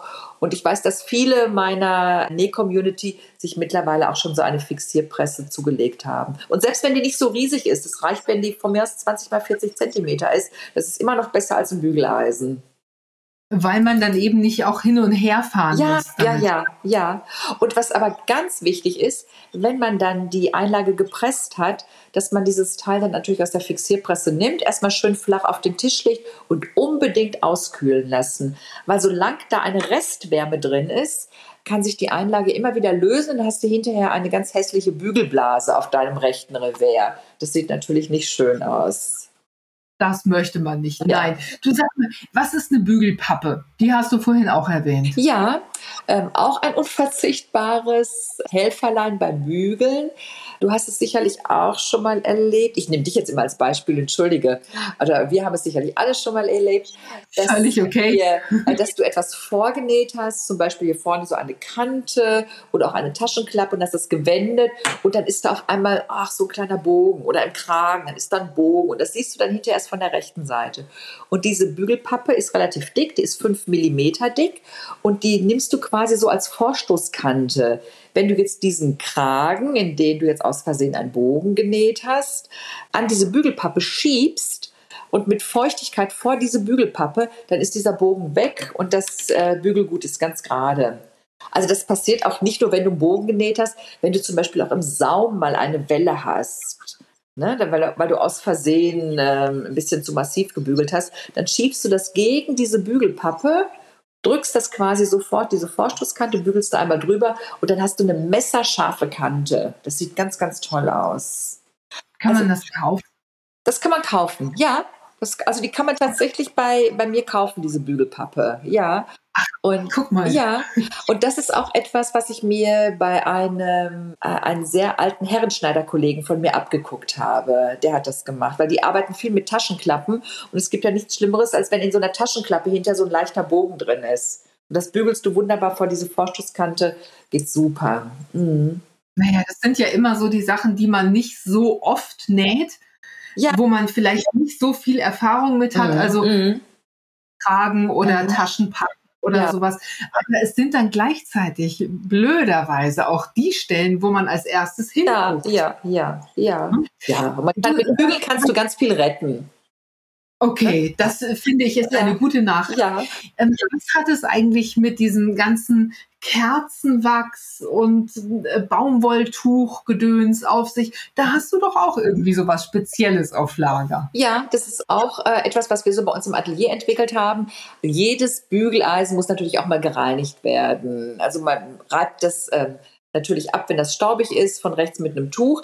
Aber äh, durch das Bügeln der unterschiedlichen Materialien kann es immer mal sein, dass auf der Unterseite auch mal Rückstände sind und das muss unbedingt gereinigt werden. Und das macht man am besten in heißem Zustand. Es gibt ja auch diese Bügeleisenreinigungsstifte, Aber wenn man die einsetzt, die riechen so nach Chemie und haben so eine starke äh, Qualmentwicklung, das geht einem dann immer so auf die Atemwege. Und es gibt nichts Simpleres als ganz normales Kerzenwachs, eine weiße Haushaltskerze nehmen. Und äh, ich raspel die so ein bisschen mit einem Sparschäler, sodass das so Wachsflocken sind. Und diese Wachsflocken streust du dann auf ein weißes Bügeltuch. Kann auch ein Baumwollnessel sein, aber auf jeden Fall so ein, eine Webware und äh, klappst das so zu wie ein Sandwich, dass das Wachs zwar quasi zwischen diesen beiden Stoffschichten ist und mit diesem gewachsenen Bügeltuch kannst du dann ganz toll die Bügeleisensohle abreiben. Und du merkst richtig, wie diese Rückstände dann damit runtergehen. Dieses, dieses Wachstuch poliert quasi die Bügeleisensohle. Und dann musst du das natürlich anschließend, ich habe dann so ein altes Küchentuch oder so ein altes Frottetuch, da gehst du natürlich mit dem Bügeleisen dann noch ein paar Mal drüber, bevor du dann später wieder deine Seidenbluse damit bügelst. Also es muss schon gründlich gereinigt werden und vor allem, dass von dem Wachs auch keine Rückstände in den Dampflöchern bleiben. Das wäre ja fatal. Ja. ja. Was machst du da? Also gehst du da mit dem Ohrstäbchen rein? Nein, nein, nein. Also das, nein, nein. Also nicht, nicht da reingehen. Das ist ein elektrisches Gerät, ne? Also nicht mit irgendwas da reingehen. Nein, nein. Also das reicht schon, wenn du das auf so einem alten Frottee-Tuch dann da einfach so zehnmal hin und her bügelst und Dampf, äh, Dampf gibst, dann sieht man das schon, ja. Mhm. Du hast gerade ganz süß alarmiert geguckt, als würde ich hier aller Jugend forscht äh, anfangen, in, mit Metallgegenständen ja. im Bügeleisen zu popeln. Nein, nein, liebe Inge, das mache ja. ich ja. Mhm. Aber Sabine, was ich da noch ergänzen möchte, also diese Rückstände an den Bügeleisen, die entstehen natürlich auch, wenn du unmittelbar mit dieser Stahlsohle über Stoffe etc. oder Einlage bügelst. Äh, ich empfehle wirklich auch den Einsatz von einer Teflon- oder Kunststoffbügelsohle. Das ist ist ein, so ein Bügelschuh mit einer Metallkante, also aus Kunststoff. Kommt ist so eine kleine Federspange drüber und das kannst du unter dein Bügeleisen schnallen. Und das trägt dazu bei, dass du nicht unmittelbar mit der ganzen Bügeleisenhitze und mit der Stahlsohle über deinen Stoff gleitest. Das ist quasi so ein, ein Temperaturpuffer und trägt auch dazu bei, dass die Stoffe und das Bügeleisen geschont werden. Aber kommt denn da noch Dampf durch? Ja, die haben Löcher, natürlich. Quasi, das, die haben Löcher. Das sieht aus wie so ein okay. Sieb. Wie so ein Kunststoffsieb sieht das aus. Also ich. Noch nie. Wirklich nicht? Nee. Sag mal. Ich komme mir gerade ein bisschen vor wie nähtechnischer Neandertaler. Bügeltechnisch. Ich glaube, bügeltechnisch. Wie bügeltechnischer. Ich werde zwei bis drei Wochen brauchen, um mich von diesem Podcast ja. zu erholen. Und die, äh, die gibt es äh, in unterschiedlichen Größen. Das kann man einfach mal googeln. Also ich gebe zu, ich hatte die äh, eine Zeit lang auch mal bei mir im Online-Shop.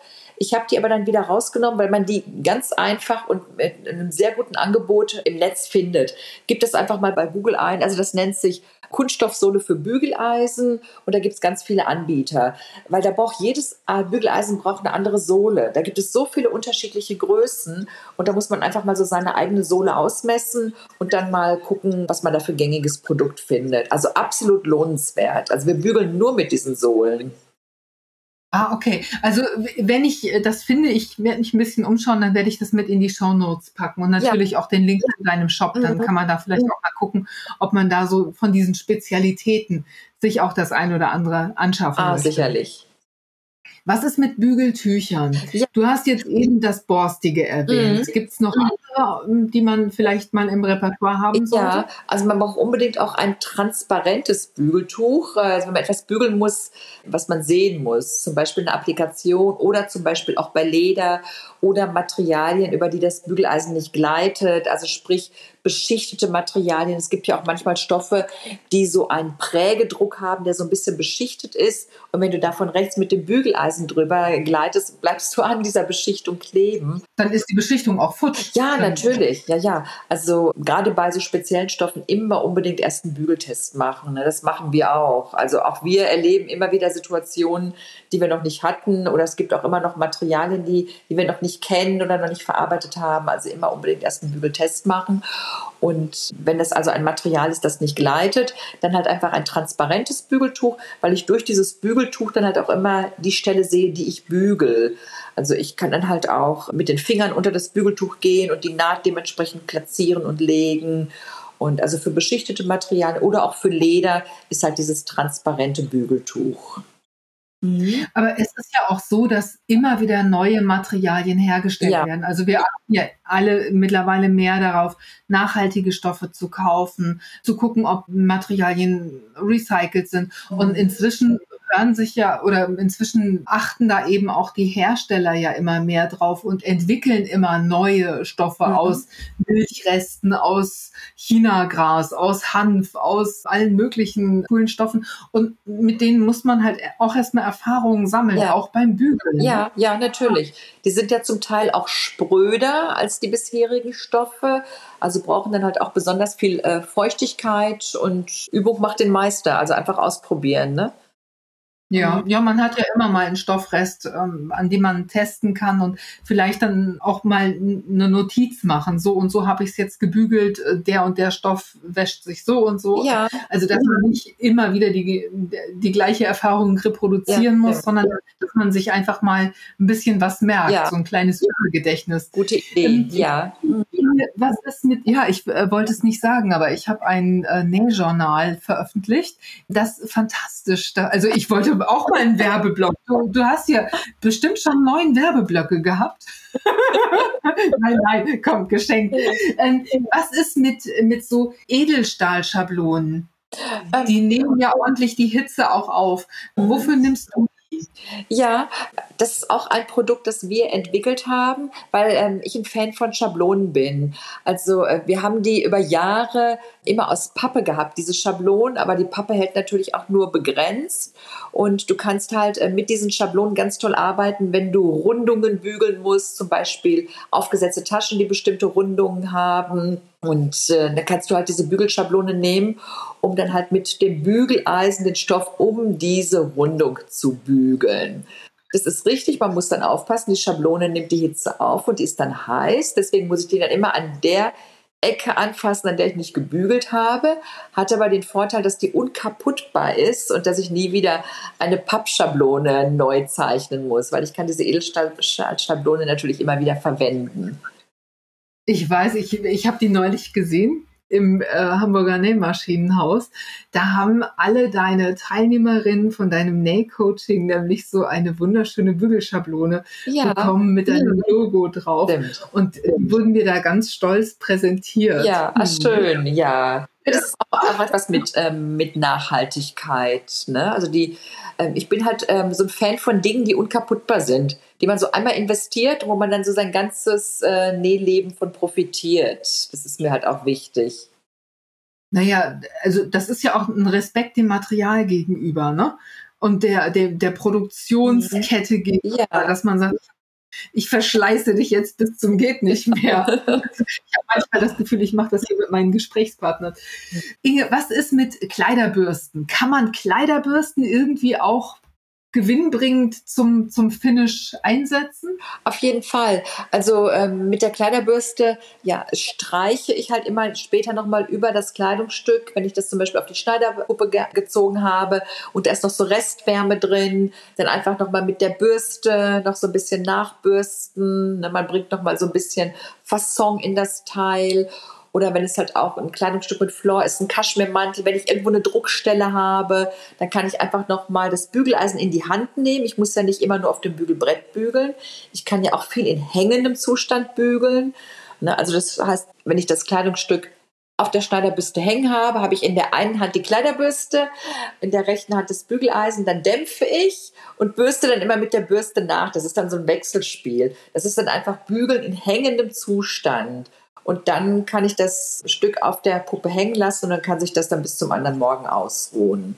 Ah, okay, ja, cool. Ne, also, ähm, also äh, Druckstellen weg, wegzubekommen. Ne? Die, Bürste, ja, die bürste ich quasi mit dem Dampf weg.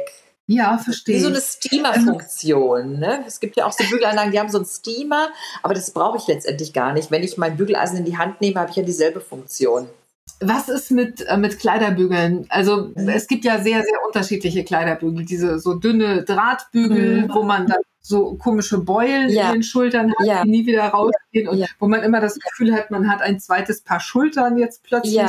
Hast du da eine Empfehlung, welche Kleiderbügel gut sind? Mhm. Also ich meine, wenn ich mir die Mühe gemacht habe, ich habe was genäht, ich habe es endlos gebügelt. Es sieht jetzt perfekt aus. Mhm. Dann sollte es ja auch ordentlich aufgehängt werden, oder? Auf jeden Fall. Also das hängt ja auch sehr davon ab, wie ich ein Kleidungsstück hege und pflege. Ne? Also nicht, indem ich es einfach dann so übers Sofa schmeiße und da erstmal liegen lasse, sondern auf einen schönen Kleiderbügel hängen. Und der Kleiderbügel sollte auf keinen Fall breiter als die Armkugeln sein. Also das heißt, der Kleiderbügel muss am Schulterpunkt enden. Also nicht, dass der mir hier noch so Hörnchen in die Armkugeln macht oder noch viel, viel schlimmer ist, auf, auf, auf eine eckige Stuhllehne. Das machen die Herren ja so gerne. Ne? Ihre Sakkos auf so eine eckige Stuhllehne hängen und dann erstmal da ein paar Tage hängen lassen. Ne? Und dann hast du hinterher so einen richtigen Winkel hier oben in, in den Ärmeln. Also da unbedingt darauf achten, dass der Kleiderbügel nicht zu breit ist und dass er rund ist am Ende. Also er muss nicht unbedingt sehr breit sein, aber er sollte immer eine Rundung haben. So einen kleinen, schönen, schönen weichen Abschluss am Ende. Ne, damit ja, sich, wie du das gerade geschildert hast, nicht die Ecken durchdrücken. Also Metallkleiderbügel, die kann man mal nehmen, wenn man so jetzt so die Oberhemden oder die Blusen wäscht, und um die aufzuhängen zum Trocknen. Aber nach dem Bügeln sollten die dann äh, auf einem schönen Kleiderbügel hängen. Ja. Inge, ich habe gerade den grundsätzlichen Unterschied zwischen uns beiden herausgefunden. Der wäre? Du nennst Männer Herren.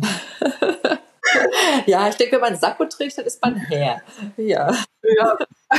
Bei, bei, mir ist das manchmal ein Schnösel, aber das sage ich jetzt nur in Klammern. nein, nein, nein, nein. Es, äh, Sakkos haben ihre Berechtigung ja. schon seit Udo Lindenberg. Ich sage nur ja. mit dem Sakko nach Monaco. Ja. Apropos Monaco, liebe Inge. Als allerletztes, wir sind jetzt leider schon am Schluss unseres herrlichen oh. Podcasts. Es hat mir so viel Spaß gemacht. Aber du musst mir mal verraten, du fährst ja gern in Urlaub. Und wenn du in Urlaub fährst, dann nutzt du ja oft die Gelegenheit, dich auch mal in deinen wunderschönen Kleidern zu zeigen. Vielleicht ist das ein bisschen doof, aber was ich mich gefragt habe, ist, nimmt Inge ein Bügeleisen mit auf Reisen? Kann ich dir eine ganz klare Antwort geben, auch wenn die dich jetzt enttäuscht. Aber die Antwort ist nein. Nein, ich What? nehme kein Bügeleisen mit. Nein, obwohl mein Koffer rappelvoll ist, also bis zum geht nicht mehr. Ich nehme weder Bügeleisen noch etwas zu nähen mit. Ich habe auch kein Nähreiseset oder sowas dabei, gar nicht, weil ich meiner Arbeit sehr vertraue und davon ausgehe, dass da nie eine Naht aufgeht oder ein Knopf abspringt. Aber, und das ist auch noch der abschließende Tipp, ich packe natürlich sofort aus und wenn ich auspacke, hänge ich alles locker auf Bügel und immer nach draußen. Also draußen erstmal so einen Kleiderhaken oder halt in die Dusche und unten ein bisschen Wasser in die Dusche. Diese Feuchtigkeit reicht schon aus. Ich meine, die Teile sind dann nicht unbedingt am anderen Tag schon glatt, aber so am zweiten oder dritten auf jeden Fall. Ja. Also selbst jetzt hatte ich ja dieses schöne Leinen mit, das wir für die neue Fafjustal genäht haben. Das wäre Leinenhose, Leinenweste, Leinenbermuda. Das habe ich so aus dem Koffer genommen, schön exakt gefaltet natürlich. Und ich lege immer Folie dazwischen. Also diese durchsichtige Kleiderfolie, die man halt auch so in der Reinigung so über die Sachen zieht und so, die lege ich dazwischen, damit falte ich auf dem Kleiderbügel hängen, ein bisschen Feuchtigkeit aushängen lassen und das reicht. Ja. Aber du achtest nicht darauf, jetzt nur so Kofferware oder sowas zu nehmen, sondern du nimmst auch durchaus Sachen, die krumpeln können. Ähm, ja, also ich finde, das mit diesem Krumpeln wird auch so, äh, so überbewertet. Also ich finde so, die Materialien sind ja zum Teil so hochwertig, die knubbeln ja gar nicht so. Also jetzt so, äh, okay, was vielleicht ein bisschen knubbelanfällig ist, ist so Viskose. Ne? Die sind ja dann auch ein bisschen weicher in der Phase, die knubbeln dann so ein bisschen mehr.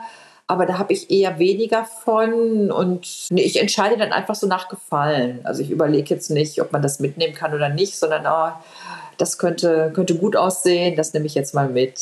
Ja, so Dinge, in denen ich mich halt wohlfühle. Also man, du siehst immer gut aus. Oh, danke. Das, ich, ich finde es, ich finde es irgendwie nervig, dass das so ist, aber ich finde, du siehst immer gut aus. Also ihr könnt Inge ja jetzt nicht sehen. Inge sieht aus wie aus dem Ei gepellt. Wir sind jetzt abends. Die Tagesschau ist jetzt ja, Äh, ist ja. gerade vorbei. Wir haben alle einen langen Tag gehabt. Inge sieht aus wie äh, frisch aus, dem, aus der Torte gesprungen und hat ein wunderschönes Leder. Ähm, ich habe heute Leder an. Wahnsinn in Salbeigrün. Ja. Mhm. Mhm. Ja. Äh, ein absoluter Traum, ein wunderschönes ge Shirt. geschneidertes Kleid. Ein Shirt. Ein Shirt. Mhm, das ist diesmal, es ist ein, diesmal ein Shirt, ja, ein, ein Ledershirt aus meinem Online-Videokurs Leder selber nähen. Äh, das war der zehnte Werbeblock. das, Punktabzug in der B-Note. Nein, nein, nein, du hast uns so dermaßen gut mit Tipps versorgt hier. Ich finde, es hat durchaus seine Berechtigung, dass du dann auch mal kurz auf deine Kurse hinweist. Finde ich total cool. Und wir werden natürlich die Kurse auch in den Show Notes erwähnen. Leider sind wir am Schluss unseres herrlichen Podcasts. Ich hoffe, ihr habt. Ja, sag es, sag es. Schade. Ich hoffe, ihr habt richtig Spaß gehabt mit Inges Tipps und mit dem Glamour, den sie hier verbreitet hat. Ich habe es so genossen, liebe ah. Inge. Vielen Dank, dass du da warst. Äh, danke dir, liebe Sabine, und danke auch an die ganzen Zuhörer. Und bitte nicht vergessen, gut gebügelt ist schon halb genäht. In diesem Sinne, vielen Dank fürs Zuhören und bis bald. Bis bald. Tschüss. Ciao, ciao. Das war's für heute. Ich hoffe, dieser Podcast hat dir den ein oder anderen Aha-Moment beschert. Schreib mir doch mal in den Kommentaren, ob dir unsere Tipps weiterhelfen. Wenn du magst, lass mir ein Like und ein Abo da, dann bleibst du immer auf dem Laufenden und bekommst direkt eine Info, wenn ich wieder eine neue Episode veröffentliche. Für heute sage ich vielen Dank fürs Zuhören und Happy Simple Sewing. Bis zum nächsten Mal. Tschüss.